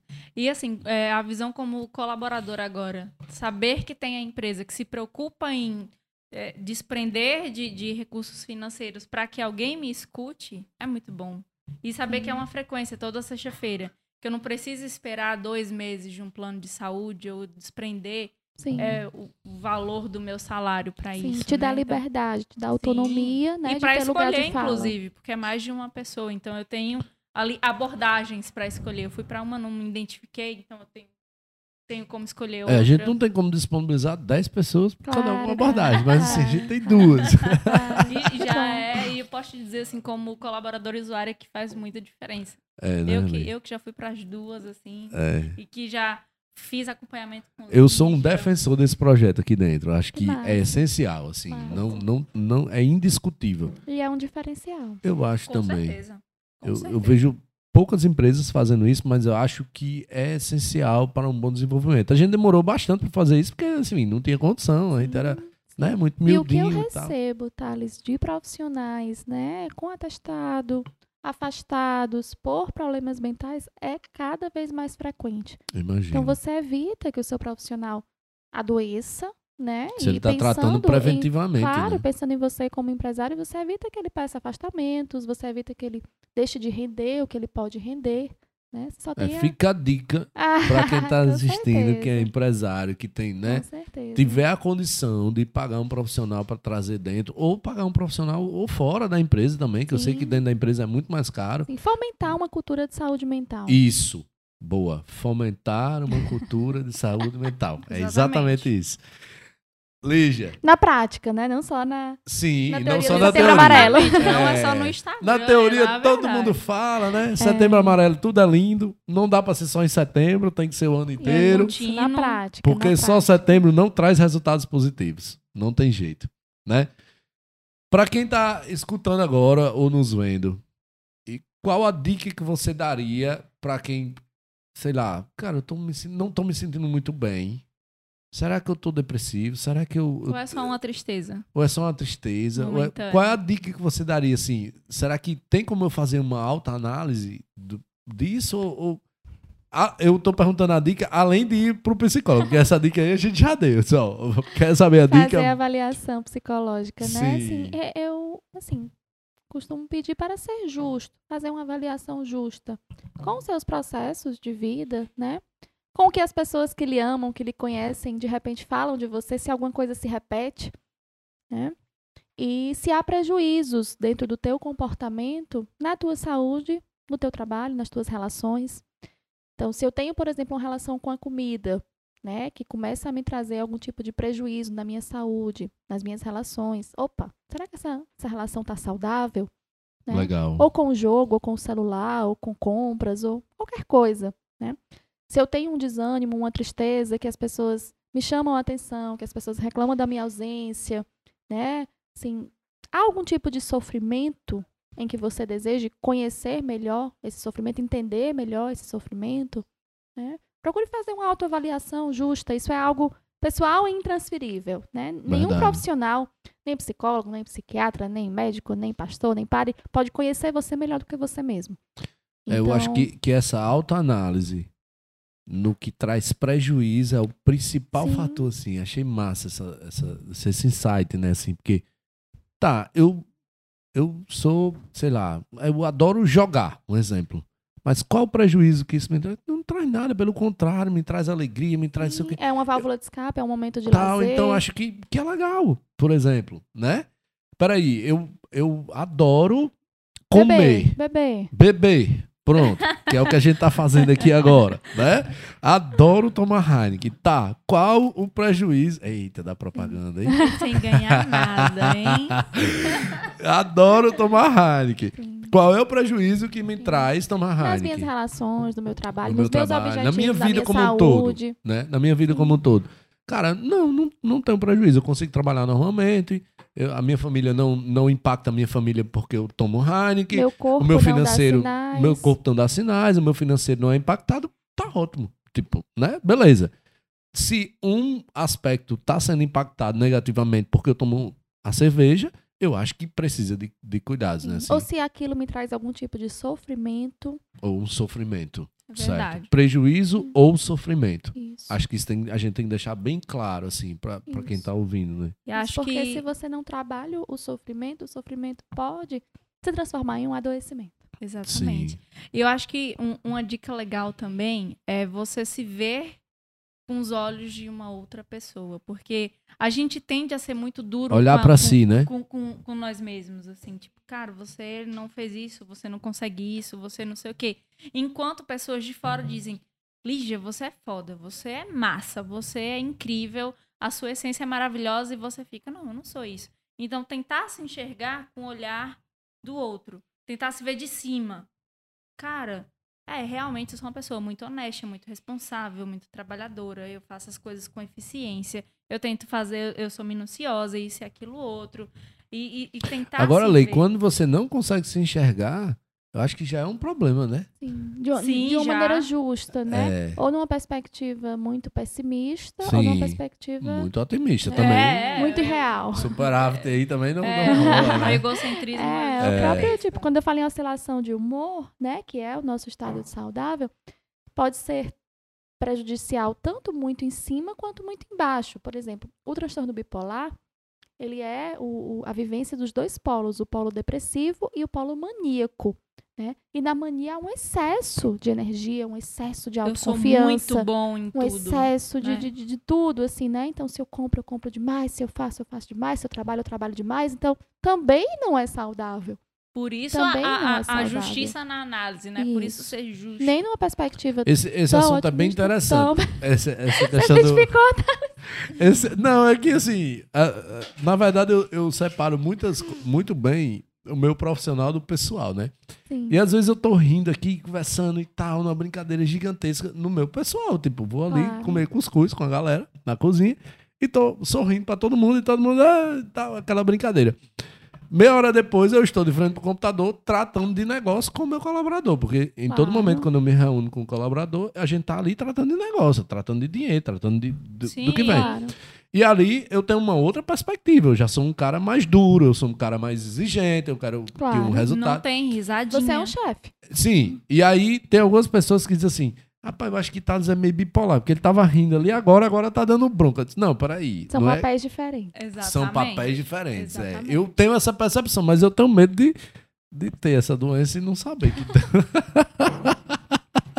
Por isso você falou isso, eu quero saber mais sobre isso, assim. Acho que. Não, a, o transtorno bipolar, ele é a vivência dos dois polos de humor, né? Não é assim, um dia você está alegrinho, outro dia você está tristinho. Isso aí todos nós estamos, né? Hum. Mas são polos realmente patológicos. né? São vivências extremas. E nessas vivências, muitas vezes existem alucinações, existem delírios, né? Existem pessoas que passam meses em mania ou meses em depressão. Não é um dia que você acorda assim, alegrinho, de noite tá tristinho, você tá bipolar. Não é bem assim, né? Muitas vezes há a banalização desse transtorno. E aí entra. De fato, não, não conhecia isso. É, não, tem não que, sabia a gente que era tem que assim. conversar muito sobre isso, Sim, né? É. sim. E, e é um transtorno muito sério, né? Assim, porque mexe com a percepção de realidade. Então, o maníaco, ele tem manias de grandeza, né? Assim, ele muitas vezes pensa ter uma condição que ele não tem. Então, se gasta, gasta demais, se bebe, bebe demais, se transa, transa demais. São excessos que, obviamente, têm consequências e depois ele recai para um polo depressivo. Entendi. E que não Pelas- faz nada. Pela- que justamente- fazia demais, agora faz de menos. Ele cai para um polo depressivo justamente pelo- Também pelas consequências, pelas consequências da da mania. mania, dele. Isso, isso, Entendi. da mania. E nessa mania, muitas vezes, tem crises de agressividade, né? Depois do transtorno depressivo, o transtorno bipolar é o transtorno mais correlacionado ao suicídio. Porque tanto na mania quanto na depressão, o sujeito corre risco de vida, né? Estando em, em- em estados extremos do humor. Então, o maníaco, ali, com excesso de energia dele, há semanas sem dormir, né? Com o corpo agitado, tendo um, um temperamento mais impulsivo, né? Associado ao, ao uso de álcool, lidando com frustração, pode ser fatal. É uma combinação fatal. Legal, né? Não é só o perfil depressivo que comete suicídio. legal. Interessante legal. demais isso. Tá vendo, Vitor? Eu não sou bipolar. Vitor ali chega tá vermelho de tanto rir. Brincadeiras aí. Mas assim, lógico que não é uma conversa aqui com o Lígia que eu vou diagnosticar bipolar ou não, né? Não, não é isso. Mas assim. Ou não. Ou não. Mas eu, eu não me considero assim. Realmente é porque eu separo muito bem as coisas. Eu consigo estar rindo e 10 minutos depois eu tá sério. Dando uma bronca federal. É, e eu acho assim. que as pessoas estão acostumando aos poucos com, com esse Já- método, já né? Lei? estão, já estão acostumadas, já é, estão. aos poucos a pessoa, a pessoa vai, vai se acostumando assim com esse meu jeito. Mas é isso. Lígia, muito obrigado por ter participado conosco. A gente tem um bate-bola que a gente Eita. sempre né, joga ali algumas palavras. Hum, Mas assim, de antemão, que papo top. Que eu Demais. queria poder ficar mais tempo aqui conversando. é Também. muito bacana. Mas eu tenho algumas palavrinhas e queria também que você me respondesse com algumas palavrinhas algumas palavrinhas. ou frases, enfim, que você traga pra gente aqui é, para que a gente possa te conhecer melhor como pessoa, tá? Como Lígia, psicóloga, tá? Orgulho. Um orgulho que eu tenho? Ah, eu tenho orgulho do NDH. Tenho muito orgulho do Ah, NDH. legal. Desafio. Desafio promover saúde mental. Aprendizado. Hum, Conhecer onde é que tá a dor do outro, Massa, pra eu tentar ajudar. massa. Arrependimento. Não lembro. Boa. Não teve, é aquele negócio. Boa. Se eu não lembro, não fiz, É, eu não me boa. arrependo. Sonho. Sonho. Acabar com a violência contra a mulher. Boa. Massa. Comida para comer. Uma comida para comer a vida toda. Sushi. Olha, aí. Olha. Acho que sushi é inédito aqui ainda. É, na- eu não tinha na- no- escutado no ainda. Qual é a mania de Lígia? Ouvir samba e tomar cachaça. Ah, se eu soubesse era Que mania boa, não é? Cachaça, Não a cerveja. Eu gosto mais de cachaça. Que Olha aí, mania gente. boa. Bebe menos, engorda menos e gasta menos. É E verdade, gasta menos. É verdade. Qual o seu ídolo? Carl Rogers. Massa, você já tinha citado aqui. Uma música. Lígia. Foi por causa, por causa dela que veio meu nome. Ah, Sério? E Tom Que Jobim. legal. Quem canta? Tom Jobim. Vou ouvir. legal. Massa. Lígia. Lígia. certo? É, Uma frase. Hum. Eu me lembro dos dias que eu orei por coisas que eu tenho hoje. Eu me lembro. Massa. Também me lembro. Sim. Então, é que é muito difícil a gente lembrar, né? A gente A gente esquece tá que sempre orando desejou. por mais. É, a gente esquece que desejou. A gente tá no futuro que antes a gente sonhava em estar. É, verdade, é verdade. Bem É profundo verdade. isso. Legal. Pessoal, muito obrigado. Lígia, que papo agradabilíssimo, assim, realmente me- se- sempre no- no- nos bicasts aqui eu, eu saio mais enriquecido E hoje, com certeza, saio mais enriquecido com tudo que a gente conversou, com tudo que a gente comentou. Eu tenho certeza que muitas pessoas precisam e merecem ouvir esse nosso papo tão Bacana. rico que foi. Fiquei encantado com a sua inteligência, da a forma que você fala. É certamente uma excelente profissional. Com Lei, certeza. obrigado pela indicação. Foi a indicação de Lei, né? E obrigado, Lei, pela Cara, eu que agradeço. co-participação Assim, hoje. Foi é, é, uma honra pra mim participar do Bicast, ainda mais com uma pessoa que eu tenho tanto carinho, tanta admiração. Sim. Impossível não ter carinho por ela, né? É, assim. pelo profissional, pela essência. Inclusive, é, quando minha irmã estava precisando de terapia, eu disse, Lígia, eu só confio em você, porque ela é minha joia rara. E quando você foi contratada pela Bia, ela foi a primeira pessoa que soube. Foi. Foi a primeira pessoa que soube, porque eu disse, Lígia, era pandemia, né? É. É, é, tudo muito incerto na vida de todo mundo. Eu pedi demissão, eu disse, Lígia, é, é, eu tô precisando de você, né? Isso no WhatsApp. Ela disse, eu, acho que você estava viajando. Ela disse, Lei, ou é porque por conta da pandemia mesmo. Pode ser online? Você vai ter privacidade pra gente conversar? Eu disse, vou, porque meu marido não vai estar em casa de tal hora, tal hora. Aí ela disse, beleza. Legal. A gente fez uma chamada de vídeo. Legal. E eu lá falando, olha, tem uma oportunidade em empresa X, assim, assim, assim. Contei toda a Você história. já sabia que ia ser contratada pela Bia, né? Eu, eu, na verdade, eu não sabia que ia ser contratada, Sabia não, né? Lei? Não, não sabia. Eu Eu tinha sabia. lhe dito lá Eu no WhatsApp. sabia. Ah, mas Você aí foi já fazer tinha o processo passado, seletivo só pra de fazer. patrão e funcionário. Mas já tinha passado muito tempo, né? Tava Entendi. incerta, pandemia. Mas eu e tenho tal. palavra, viu? Olha aí, tá vendo? É, e eu guardei. Eu, não, eu, tenho essa, eu tenho essa conversa até hoje. Eu só fiz É. responder assim: posso enviar meu currículo agora? Ele Massa. se manda. Massa. Sim, que bacana, né? Como o mundo dá voltas e hoje a gente Sim, aqui É, sim. Pois com é. você aí. Então é um bacana. grande orgulho, uma grande honra pra mim ter você aqui. Você é uma pessoa do meu coração, você sabe disso. E que é aquela pessoa que fez com que eu colocasse os pés no fundo quando eu tava no raso. Massa. E Thales também. Ah. Thales Queria tem uma, uma- história. É, Thales teve uma percepção, assim, até abrindo aqui, uma percepção muito, muito bacana sobre a fase que eu estava precisando. Ele antecipou as minhas férias para que eu pudesse me cuidar. Então, isso também é uma gratidão imensa que eu tenho. Eu já falei isso para Sim. ele pessoalmente em outras, outros momentos, mas eu aproveito aqui para deixar para todo mundo o Massa. quanto que eu sou grata por essa percepção. Eu não precisei pedir ajuda para ser ajudada. É Então, porque a gente que se- é CEO de uma empresa tem que ter um pouquinho de habilidade Tem de psicólogo, assim, né? É um pouquinho de cada coisa. É um pouquinho de cada coisa. Inclusive, né? Porque a, todo tempo chega ali situações de conflitos e tal que você precisa intermediar e precisa Uhum. né, identificar né, a- qual a melhor solução em cada momento. Mas é isso, queria só deixar uma dica aqui ainda que me colocaram aqui no roteiro, que é sobre o 188. Sim, sim, que é o CVV, Centro de Valorização da Vida.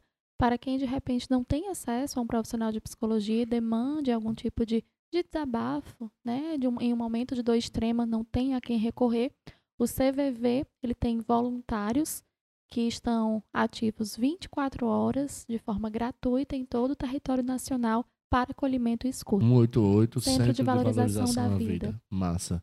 Perfeito. Lígia, obrigado por tudo. Imagina, eu Não que tenho agradeço. palavras pra agradecer. Agradeço o papo, agradeço a cerveja, agradeço os aprendizados e Vou o ficar devendo só o samba O agora. samba, A né? gente vai marcar um dia O samba e o violão tá ali. Quando a gente terminar, a samba. gente toca o samba Ah, e tá tudo Pronto. certo. Precisando, adoro falar sobre saúde mental, assim, agradeço o espaço, né, a iniciativa de ter aberto espaço para a saúde mental e o que precisar de mim, eu estou à disposição. Tá bom. Maravilhosa. Então é isso. Curta, compartilhe e Siga. Lígia nas redes sociais. Sim. Lígia Souza, psicóloga. Lígia. Souza, psicóloga. Lei Daiane, Thales Patrese, sou BBR. Então, é, curta, compartilhe e ative o sininho aqui para ver as notificações dos próximos vídeos, bem como encaminhe esse vídeo, compartilhe esse vídeo com pessoas que precisam ouvir tudo que a gente conversou hoje à noite. Eu tenho E certeza, seja gentil com você, né? principalmente. Seja gentil Procure um você. profissional de, de saúde mental. Procure Lígia. Procure Lígia, É, gente. Vocês não vão é se arrepender. Valeu. NDH. Um abraço. Até a próxima. Tchau.